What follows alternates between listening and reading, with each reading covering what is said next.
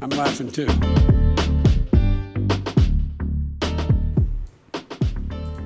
听众朋友们，大家好，欢迎来到本周的国际笑话，我是 Saba。今天嗯，没有是吧？虽然我刚刚有犹豫一下哦，不小心就要讲错自己的名字，但是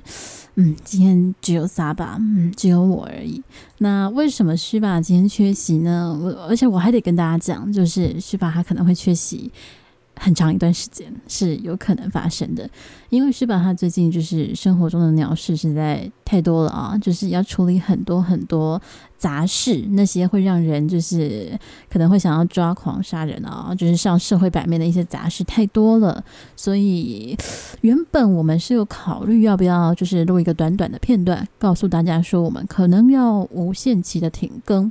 可是就是我自己后来想一想啦，就是有蛮多在听我们节目的大家，如果就是这样停更的话，就是完全再也没有办法跟大家接触，会挺寂寞的。所以后来决定，嗯，就先由我一个人来努力的继续录，看看国际笑话，看看就是，哎，大家可不可以接受这样？那就希望大家多多担待啦。那接下来呢，我还是想跟大家聊一下天，毕竟只有我一个人主持，也没有须把可以跟我对话，所以我们聊一下啊、首先呢，就是在进入今天的笑话之前，我想先说的是，最近天灾真的超多的，真的是非常非常多。就是不只是台湾有地震，像是东部地震算是挺严重的，虽然灾情上诶设施的毁损严重，幸好是人员伤亡只有。一人不幸丧生，其他的状况还好，因为是在假日发生，没有人上学等等的。那除了台湾之外呢，还有中国四川在之前也有地震，还有墨西哥也有地震，所以光是地震就有超多国家，最近有超多新闻。那除了地震之外呢，还有台风啊、干旱啊，就是所有可以想到的天灾，好像在近期都看到了。就是至少今年，什么夏季超级高温，在全球北半球几乎都出现了。那干旱就更不要讲了，接下来可能又会影响到粮食作物的生长。那本来就因为俄乌战争导致的粮食价格高攀这件事情呢，可能在诶今年的极端气候之下会更严重，所以可能会衍生自身的就是粮食危机，又是另外一件事情。那撇除就是在这一切的天灾当中可能存在的人为或者是政策造成的无法应对的灾害哦，我说的就是像是中国的旱灾，可能跟官方有关。这个部分大家可以诶没听说的话，可以研究一下为什么是因为一些政策的关系导致的。对，我说就是你中共哦，就撇除这个部分之外呢。我觉得一些诶无法避免的，就是天然的灾害的部分呢，现在好像是一个诶有点接受到一个警示的感觉，好像大家应该要先熟悉应对一下自己居住或是身处的地方，比较容易可能会发生什么天灾，那遇到的时候要怎么处理？嗯、为什么我会突然有这个想法呢？是因为今就是在最近嘛，台湾地震很多的情况下，就有很多人说台湾人真的。太习惯地震了，就是就算你住的超级高层楼，然后超级晃，大家可能还是会诶、花个三十秒钟，然后发个 FB、发个 IG 或者发个 Twitter 都可以说啊有地震，然后大家就在家里待着，就是 你原本在干嘛，你就会继续干嘛，好像也不会有太大的反应，就是多数人可能是这样的，但其实哎，这真的才没有一个防范于未然的意识。嗯、很多人就说，好像现在只有小孩子，因为在学期间会参加一些救灾演练或者是防灾演练，那他们是最有这个意识意识，而且记忆最清晰，知道该怎么做的一个年龄。除此之外，你出社会越久啊，你对于这一切好像就。就有点忘记了，嗯，就是关于嗯地震的时候，我要躲桌子底下还是柱子旁边呢？就是这件事情，大家要查一下。我记得好像桌子底下还还没有柱子旁边好，因为有可能桌子会被压垮，也要看你柱子的材质之类的。所以，嗯。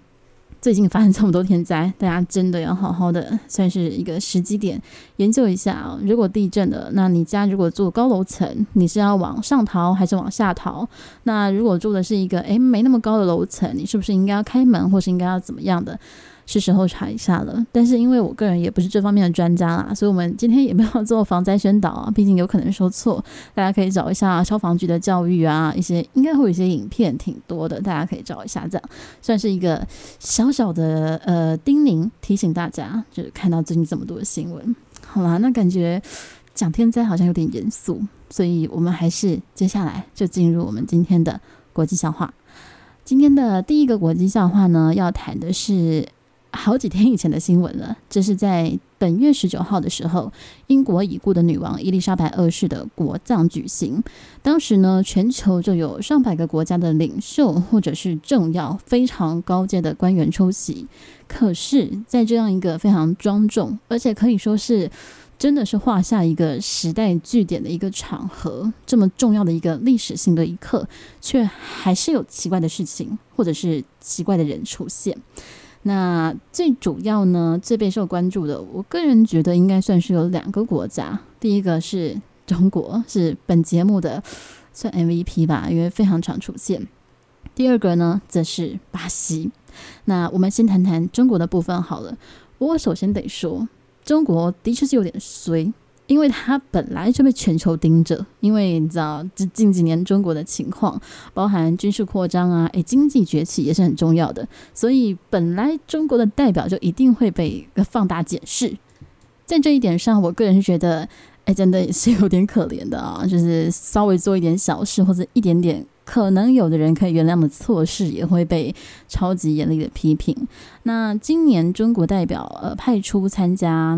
英国女王葬礼的呢，是中共的副主席王岐山。那这一点本身没有什么争议，就是中国一般好像历史上是不会派主席出席他国元首或者是前元首或政要的葬礼，基本上最高礼节应该就是副主席了。可是王岐山出场的时候呢，就诶引发很多的讨论，为什么呢？因为王岐山出场的时候，大家发现怎么全场就是这么多国家的代表，只有中国的代表是戴着口罩进场的，显得好像有点格格不入。然后有的人可能会嘲讽的说：“你看啊，就只有中国这么怕啊，整天在清零啊，然后连出国，全世界这么多就是可能年纪也挺大的各国领袖，像拜登年纪也挺大的，那他们在这么多人的场合也是不会戴口罩的，唯独王岐山还要戴口罩。”所以引发了讨论啦，但我得说，就针对这一点，我我个人没有什么批评，就是我是支持人们有诶戴口罩的自由的，就是王岐山先生他想戴啊、哦，当然是可以戴的，只是的确会有点对比出来，感觉中国与其他国家好像在疫情应对上已经是完全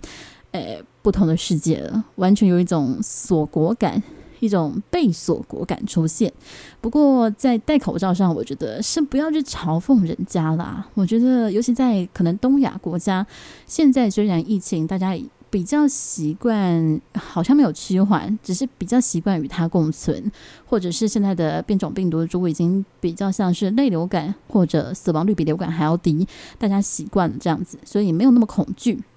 可是戴口罩其实。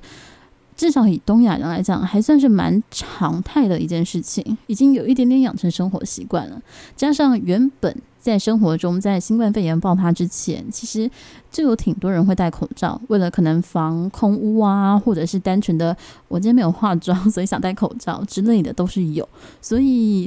我觉得这件事情还蛮常见的。而且这件事情其实，在有些地方也是有产生争议，像是在日本，我就有看到有日本人发推特说，就是有些人会。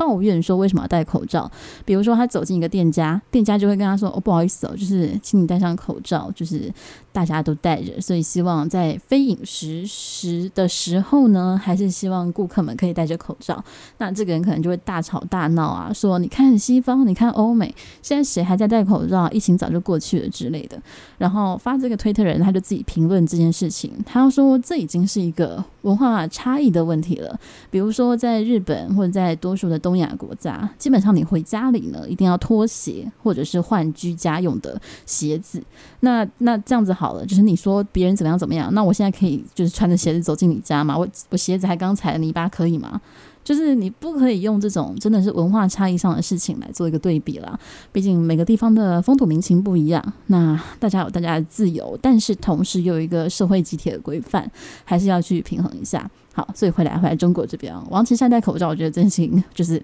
完全是 OK 的，只是它是一个新闻亮点，这样蛮多新闻媒体会报道。那中国的问题到底是出在哪里，被列入我们今天的笑话呢？那重点就来了，是王岐山之外，代表团之外呢？这中国驻英国使馆方面做了一件非常非常，我个人觉得很丢脸，已经到就是丢脸到有点可笑的地步。就是明明大家都知道那一个场合是英国女王就是葬礼嘛，非常庄敬、非常严肃肃穆的一个场合，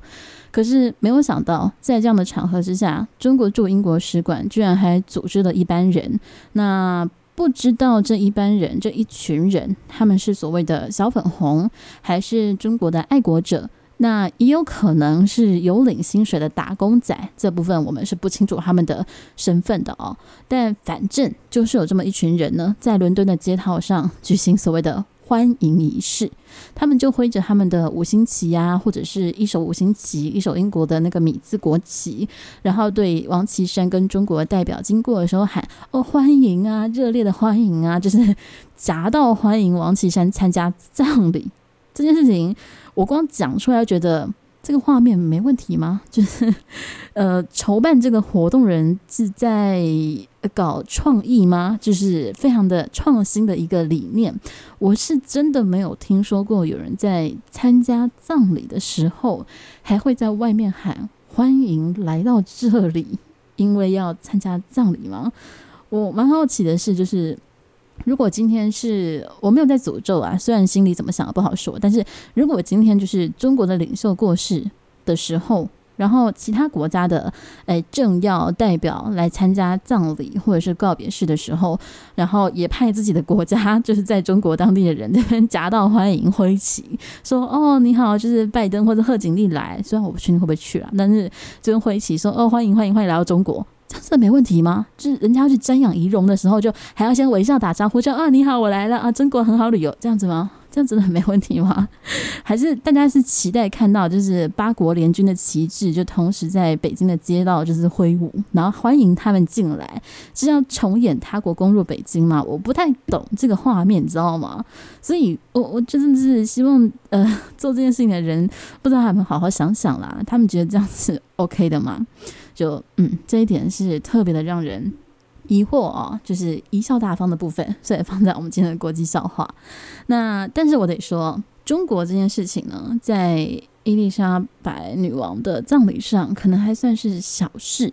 毕竟王岐山他作为主要的代表，其实他本人。并没有什么失礼的地方，可是我们今天选出的另外一位代表巴西啊，哈，那就是不同等级了，那就是不一样的完全的笑话。我不知道大家还有没有印象，我们的笑话当中好像有很多次提到的这一位巴西的现任总统，他有可能不会是下任总统，这个不好说，不好说。但是反正接下来巴西就要选举了，那巴西总统波索纳洛呢，他就有去参加这一次的葬礼，可是媒体报道就直接批评他，为什么他被批评呢？啊，这真的，我是不是应该喝口水？因为他该被批评的地方太多了。好啦，反正就他被批评的主要原因是他其实进去葬礼之后，他只有花十三秒钟去哀悼女王，结果他在那个会场里面，其他时间都在。帮自己拉票，那怎么拉票呢？毕竟那边也没什么他的选民嘛。那他的做法就是，诶，我要怎么做才可以增加曝光度，或是增加让巴西的国民觉得，哦，我是一位呃很受欢迎，然后受各国领袖欢迎的总统之类的。他的做法就是跑去跟各国的领导人合照，就。不知道为什么要在葬礼上跟别人合照，这件事情不是只有那种可能十十三岁、十五岁的国中生，就是什么都没有在思考的情况下才会做出来吗？但。他可能是精心策划才做出这件事情的啦，就是嗯，在那个一个一个场合上，他就去找其他领导人合照。除此之外呢，他还不断的进行他的政治宣传，像是跟其他国家的领导人说：“哦，我们巴西呀、嗯，不希望毒品自由化啊，也不想要堕胎合法化，也不接受性别意识形态什么什么的一堆东西。”那我比较好奇的是，就是。诶，与会者很多是西方国家，或者就是思想形态上比较自由、开放、民主的国家。那这样的情况之下，就是 以上提到的几点，除了反毒之外，都很逆风。诶，就。他他确定不是想要找人打架吗？就跑去跟一个 可能同性婚姻合法已经十几年、二十几年，我不确定不到二十几年的国家，反正同性婚姻合法很多年的国家说啊，我就反对啊，那你就回你家反对啊，跑来说干嘛呢？你是要我的国家加入你还是怎么样？就是完全不懂他在想什么，或者他真的什么都没有想，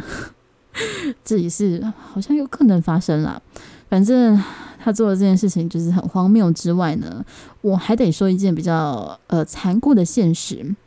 就是巴西它其实在国际上的话语权本来就真的不大，大的国家就那几个，就台面上叫得出名字，大家应该都很清楚。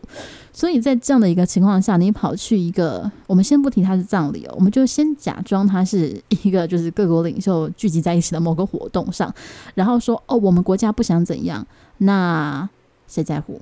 说真的，那是你的内政，你就回去随便你要怎样就怎样。你的选民接受，OK？看你们要公投，你们要选举去改变或者怎么样，或者是坚持都 OK。那你就加油，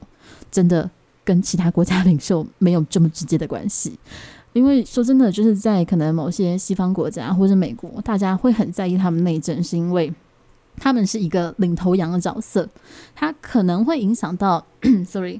可能会影响到很多其他国家的选择，或者是他们会成为一个案例，或者在法律上会称作是判例。这样的情况下，大家才会去尊重特定的几个国家的内政的情况。但巴西真的，sorry，不是那么的在意，所以嗯，波索纳罗就加油吧。那他除了做这件事情之外呢，我还得说，我查资料的时候，就是看新闻的时候觉得。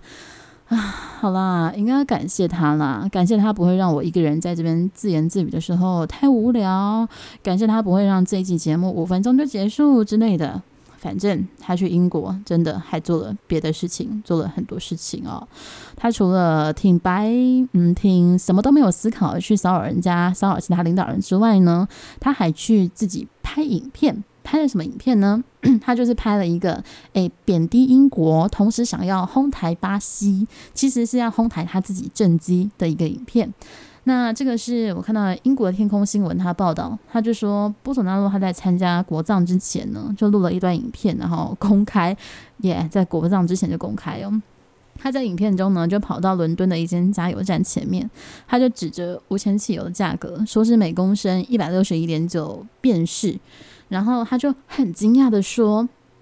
我现在在英国伦敦，汽油价格是一点六一英镑，那这个价格大约是台币新台币五十七点二三元。”然后波索纳洛他就接着说：“就是啊、哦，伦敦的汽油价格是几乎是巴西许多州平均的两倍多。”他还骄傲地说：“事实上，我们巴西的汽油是全世界最便宜之一。”我就整个哇哇，到底去英国？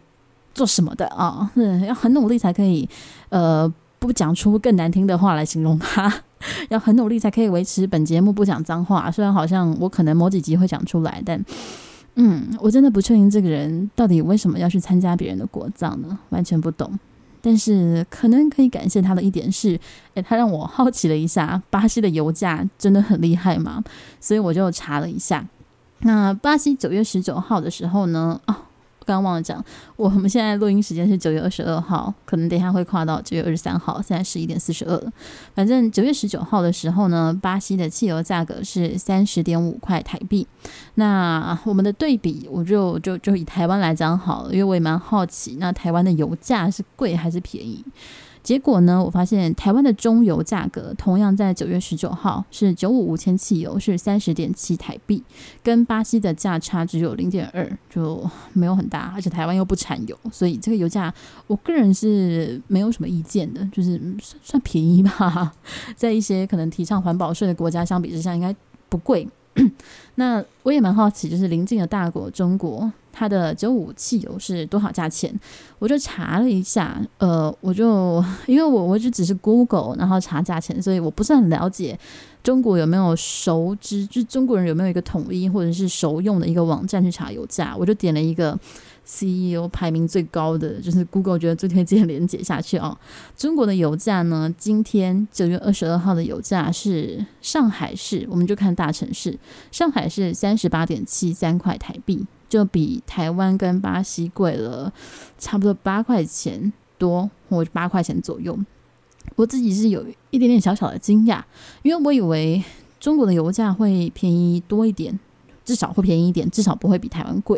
因为中国我记得没错的话，它是前十大的产油国，所以诶，没想到油价还要贵一点点哦，算是跟大家分享一下。嗯，我我们今天没有要分享油价的部分，我们只是诶好奇查一下跟大家分享，所以我们拉回来巴西啊，我们我们讲到波佐纳洛呢，他就是在英国干了不少的荒唐事，丢了很多的脸。非常多的脸，超级多的脸，就是那种不要跟别人讲我们是同一国的人，大概这种程度的脸。之后呢，他又得回国家面对他这个可能不是这么乐观的选情。那我觉得他现在有一点黔驴技穷的感觉啦，因为巴西民调在二十一号公布的调查显示，目前巴西左派的总统候选人鲁拉是领先波索纳洛的幅度到了十个百分点，就是好像是逐渐拉开的，原本就领先，然后差距又越来越大。民调显示这样，那民调上输了呢，人品上我们就。知道了，就我们就不谈啦。我们用举例的啊、就是 波索纳罗的人品的部分呢、就是除了前面出席葬礼的各种奇怪的、不知道他的目的是什么的行为之外呢，他最近还在联合国大会的演说中帮自己造势。没错，在联合国大会中造势，他要不要带就是宣传车去？我真的是可以建议他一下啦。那他在联合国大会，嗯，做了什么呢？就是。在台北时间二十一号的时候，应该是台北时间，反正就是这两天呢，就是波索纳洛在纽约举行的第七十七届联合国大会辩论开幕式上发言，然后帮他自己的政府、帮他自己的政绩辩护跟宣传，而且同时还不点名的批评他的主要对手，就是工党的前总统鲁拉。那这边详细的讲稿，至少在关键的一些字句上，大家中文搜寻是可以搜寻得到的。我就先不详细讲，因为这中间可能会牵扯到比较多的巴西内政跟一些可能斗争还有弊案的部分。我。不是这么详细的了解，平常并没有在追踪巴西的政治新闻，除了波索纳罗很厉害之外，所以有兴趣的人可以自己查查看。不过他的这个演说内容呢，是有让我比较好奇的是，难道各国的领袖都会在联合国宣传自己的就是跟国际社会没有直接关联性的内政吗？或者是直接宣传说我好棒，我做得好棒，我做得很棒的事情，这样子吗？我就蛮好奇的，所以我就查了一下 美国总统拜登，毕竟美国是一个有代表性的国家嘛，而且一瞬间我也 脑中出现的只有美国这样子，我就查了一下他有讲什么，是不是有宣扬，就是可能美国内部做的很棒的事情。那我得说他的呃这个稿件，我我会附在资讯栏，就是由美国政府他们自己公开的中文的完整发言稿是有的。我的附在资讯栏，大家可以看。可是我得说，那个真的很长哦，大家要有点时间跟耐心再去点开它，不然可以不用点开，没关系的。那他这个稿件呢，是当然绝对是有帮美国诶自我宣传的部分，就是这这是无可避免的。不过，他宣传的部分是跟联合国大会都相关，比如说他捐的钱去解决粮食问题呀，或者是他近期在对外的比较大方面的，比如说谴责俄乌战争，或者是要支援台湾对抗中国之类的台海议题的发言，是比较的确国际性，而且与他国事务相关的部分是合理的。那他的这个稿件呢，其中有一件事情让我。莫名的增加好感度，就是他在这个演讲稿的最后面有提到伊朗女性的权益，就是伊朗女性在争取自己的权益的部分。为什么我会增加好感度呢？是因为这算是这两周在伊朗很大、非常大的一个新闻。嗯、我可以理解，就是作为美国总统的撰稿人或者是撰稿团队，就一定要网罗全球的事件写进去，就是他应该要做的，谁也不能漏掉。但我还是很敬佩啊、就是还会记得伊朗发生的事情。那伊朗发生什么事情呢？嗯，那我们就忘记波索纳洛吧，我就稍微提一下。伊朗发生的事情呢，就是伊朗有个女子因为涉嫌违反头巾法律，然后被拘捕之后呢，在拘留期间死亡，结果就引发非常多伊朗民众的不满，就是愤怒，就是 首先头巾这件事情本身可能就有相当的争议性，就是是否要佩戴，或者是你要如何佩戴的形式啊等等的。那再来，为什么会发生这种无故死亡的案件？就女性权益的一个问题又浮上台面。那在民众非常不满的情况下呢，在上周六大概十七号的时候，就爆发了大批的抗议潮。那到了二十一号的时候呢，根据新闻报道，就是已经有当地五十多个城镇都出现了抗议潮，而且已经有八个人因为抗议、示威等等的事件而死亡。现在的最新进展是，伊朗当局已经封锁了当地的网络。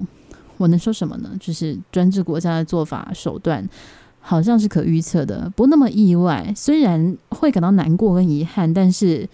不意外。就如果这件事情发生在其他的专制制度国家，像是白罗斯或中国，呃，中国好像一直都在管制网络，可能不那么适合举例。但 OK，反正大家可以想象啦，俄罗斯可能也会这样子。可是另外一个方面，就当当然除了难过之外，另外一个方面会觉得，的确是有感到进步感。嗯、很敬佩走上街头的人，那也很。惊讶或惊喜，可以看到，在一个相对来说比较，嗯、左派或者比较大家可能以为比较父权主义的国家，还是有很多人可以为女性权益走上街头。这种进步感，我是觉得是才是最重要的事情。所以这个新闻大家还可以继续关注啦。如果如果还有机会有看到新的消息的话，毕竟现在。封锁网络，我们也不知道他们是不是有其他的手段可以传出来他们的新的消息，但值得继续关注。啊，那我们这一集，哎，我看一下，我们这集哦，一个人讲了二十六分钟，我有点惊讶呢，我还以为这一集会十分钟、十五分钟讲完。那，谢谢谢两位，就是也不算两位啊，就是呃中国代表。中国代表团啊，不对，中国驻英使馆的聚集的小粉红们，还有波索纳洛，嗯，他们提供我们非常多的素材，他可以讲那么久。但是呢，我不想要感谢波索纳洛，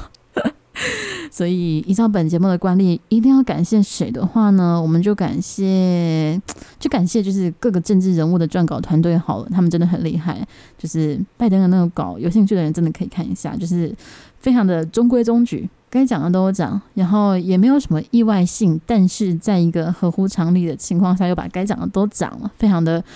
非常的棒，非常棒的一个稿。那我们还要感谢谁啊？就是感谢全球不会脱稿演出的那些领袖们，听话的领袖们都是最棒的。我相信波索纳罗那个稿搞不好根本不是他的团队写的，搞不好是他自由发挥的，也是有可能的，才会变成这个样子。那我们就感谢这些人啦。这一集的国际笑话就到这里。告一个段落喽，谢谢大家，就是有收听到最后的朋友们，收听到一半的人也感谢你，虽然你可能听不到哦，那就谢谢大家，我们下期见，拜拜。